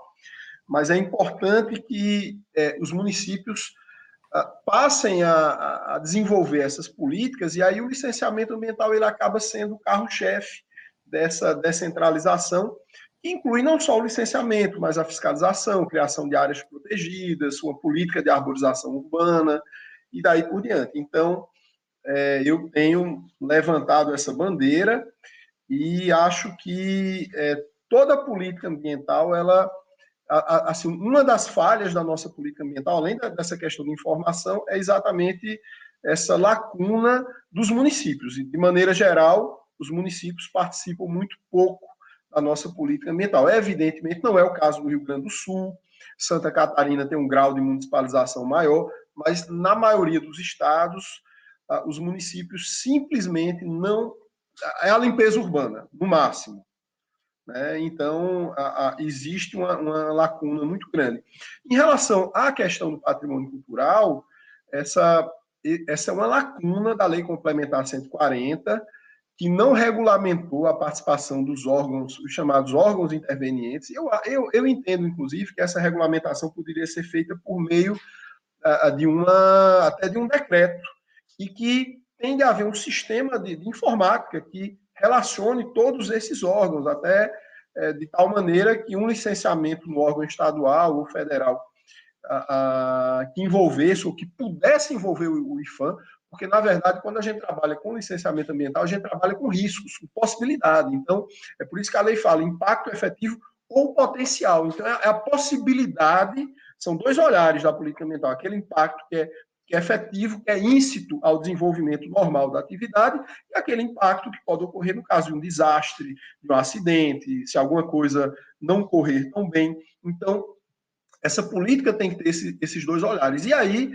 ah, é preciso criar um sistema de interação com os órgãos de, de, de, gestão do patrimônio cultural e os demais órgãos intervenientes. Então, nós temos um problema de gestão de informação gravíssimo da nossa política ambiental. E aí, na minha opinião, o MMA tem que tomar a frente disso e criar um banco de informações, um banco de troca de informações, inclusive de capacitação técnica, é, de a, a, troca de informações, são coisas que não são tão caras, é mais a vontade de fazer e organização. Certo, obrigado, Taldem. Então, só para informar aqui que o, temos um ganhador aqui do, do, do, livro, é o. Só botar aqui o nome dele, é o Jean Vargas. Jean Vargas ganhou, então, a gente vai mandar para o endereço. Pode mandar para aquele e-mail que a gente colocou ali, Jean. O livro que eu é, que eu escrevi junto com o professor Gabriel Vedi, Manual de Direito Ambiental. É, é, bom, para finalizar, para finalizar aqui, considerando aqui o adiantado da hora, eu vou deixar com o, o doutor Regis Fontana justamente a última pergunta aqui que teve, que eu acho que é bem pertinente. É, no PL, a Juliane Regis, do PL 3729-2004, trata nos artigos 6 e 7 dos, dos empreendimentos potencialmente causadores de significativa degradação ambiental. Como os órgãos pretendem disciplinar quanto aos demais empreendimentos? Então, doutor Regis, para. É, Juliane, eu vou me ater ao que o IBAMA pode fazer, os demais órgãos. É, principalmente estaduais, não tenho como responder, mas, bom, o, o IBAMA, em, em, que pese a gente está aí as, em prévias de, de, ter uma nova lei, ou pelo menos de, de, ter uma discussão no Senado e eventual aprovação de, de lei, é, o IBAMA não, não vislumbra que vai mudar muita coisa no seu modus operandi é, de licenciar. Né? Eventualmente, uma questão ou outra, é, a gente vai ter que fazer um, um ajuste, claro, para se enquadrar dentro do, do da, de nova legislação, mas, de forma geral, o, o IBAMA só vai, é, vai continuar aplicando aquilo que aplica hoje. Eu queria, inclusive, trazer, era para ter comentado anteriormente, mas em virtude da, daquela lei de liberdade econômica e o decreto 10.178, que traz a classificação de, de risco das, das atividades é, reguladas pelo, pelo, pela administração, o IBAMA já fez um esforço e, e pretende revisar isso periodicamente, fez um esforço de classificar é, todas as atividades e empreendimentos que são licenciados dentro do IBAMA é, para verificar o que é, efetivamente é necessário que se tenha um EIA, um, um estudo completo de, de, impacto ambiental, o que está sujeito a um, a um, licenciamento mais simplificado, com a apresentação de, de, de um relatório é, simplificado ou algum outro é, tipo de estudo e aquilo que é, o IBAMA entende que bastaria estar comunicando o órgão de que existe aquela atividade e, e que o IBAMA não necessariamente vai licenciar. E aí a gente, dentro dessa normativa interna, né, a gente verifica que 90% das atividades elas terminam é, caindo como, como, como, classificação de risco 3, onde a gente é, exige o, o, o, licenciamento completo de, com, com apresentação de EIA. A gente tem aí um pool de empreendimentos que é, demandam apenas um, um, um, relatório simplificado, e a, aquilo que foi classificado como de baixo risco são, em geral, é, atividades que já estão atreladas a um, a um outro licenciamento, é, e que aí, dentro do, do processo já existente, existente, o empreendedor apenas é, comunica o, o, o IBAMA, é, atrela aos, aos programas uh, ambientais que já estão em curso e não demandam necessariamente a apresentação de um, de um novo estudo.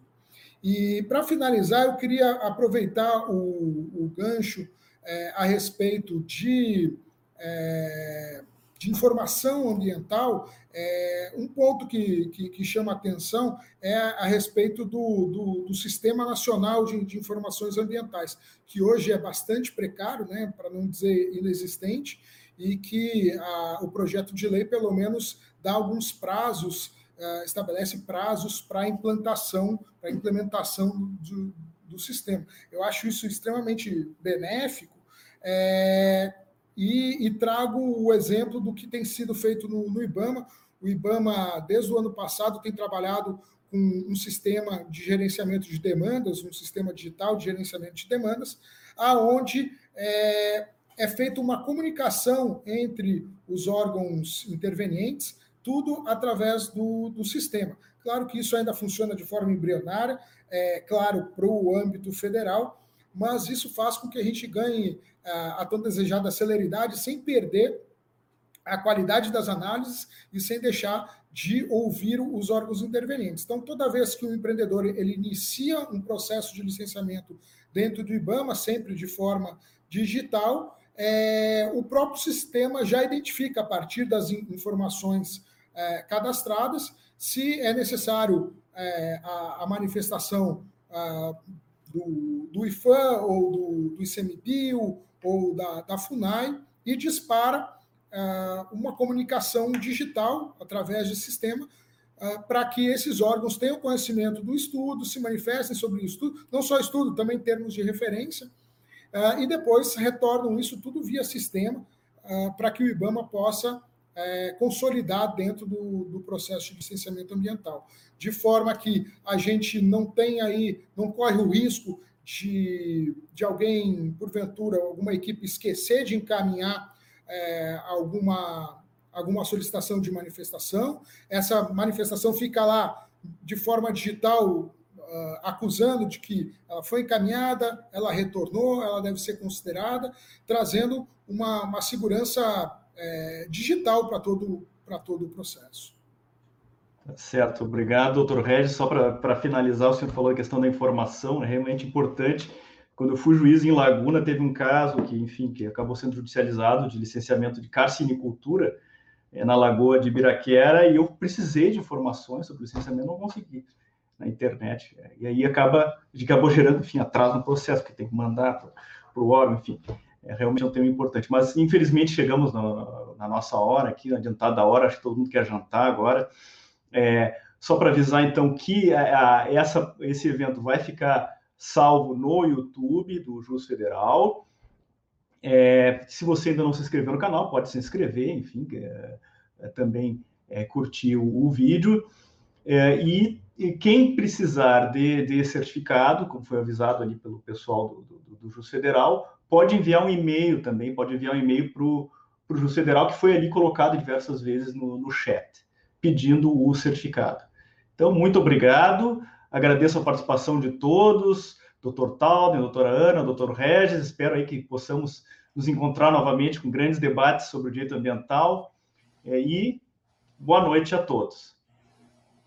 Prazer foi todo meu. Boa noite. Prazer, obrigado. Tchau.